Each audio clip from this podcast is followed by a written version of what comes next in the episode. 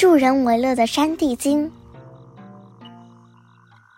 从前有个农夫，他家里非常穷，羊圈里只有一头咩咩叫的羊。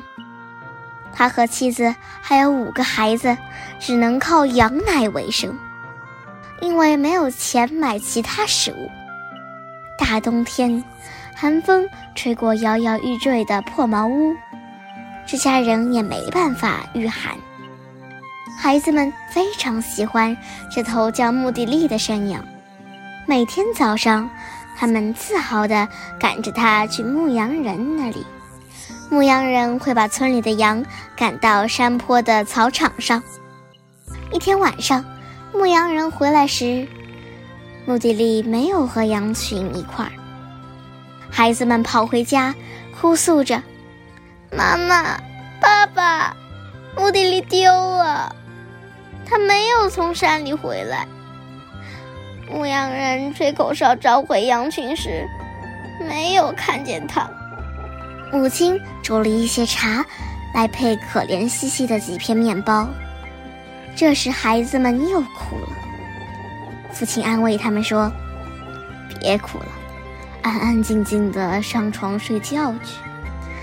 明天我会亲自去阿尔卑斯山寻找目的地。”第二天一大早，在牧羊人召集起羊群前，农夫就爬上了山。在悬崖和裂缝中搜寻走失的山羊。中午过去了，他没有找到；夜晚来临了，他仍没有找到莫迪利。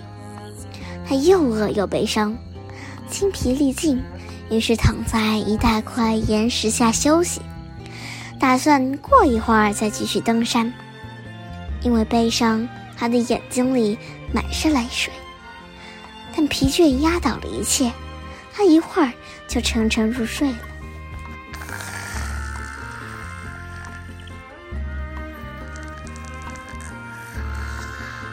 忽然，农夫在梦中看见一个山地精带着失踪的穆迪利跟在他身后，可穆迪利完全变了样，他的身上满是空的蜗牛壳。地精走到他身边，在他面前展开一块白布。在布上放了一块羊奶酪，在奶酪旁边放了一个水晶盘子。地精对农夫说：“保管好这些小蜗牛壳，它们可以帮你摆脱困难。明天早上把它们带给金匠。不过你要把这块布和盘子保留好。当你成为一个富裕的农场主后，每天晚上在盘子里装满香甜可口的奶油，把它放在山上的草棚前。”在盘子下面铺开白布，不要偷看是谁在夜晚吃盘子里的东西。祝你好运！说完这些话，地精就消失了。农夫也醒了过来，好像有一阵清风吹过。一开始他认为自己只是在做梦，然后他看见穆迪利站在他面前，用鼻子蹭着他的鞋子。穆迪利身上满是蜗牛壳儿。农夫欣喜若狂，他原想热情地拥抱穆迪利，但他想起小地精的忠告，他必须仔细照看好这些蜗牛壳儿。地上还有白布、奶酪，在奶酪旁边还有盛满奶的水晶盘子。可以肯定的是，地精帮他给穆迪里挤了奶。他忍住饥渴，把白布和盘子装在口袋里，带着他们回家了。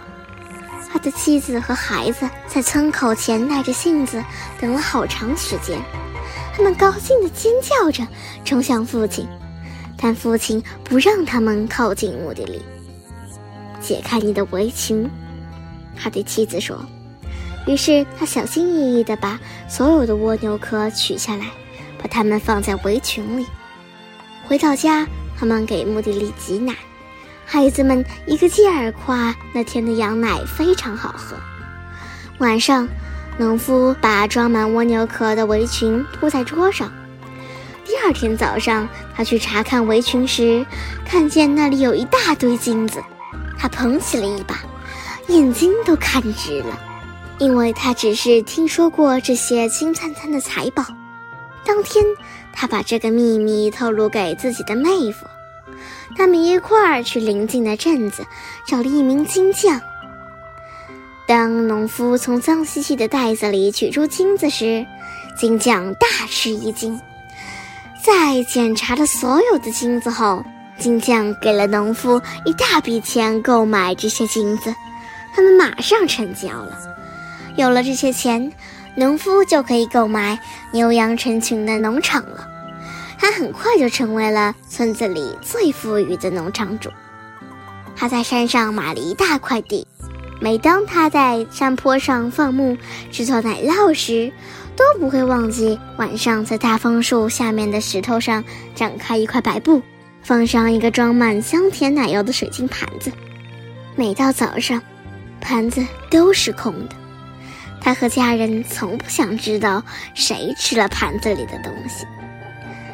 村民们看到农夫交上好运后，嘀嘀咕咕地说：“他一定是和山里的地精交上了朋友。”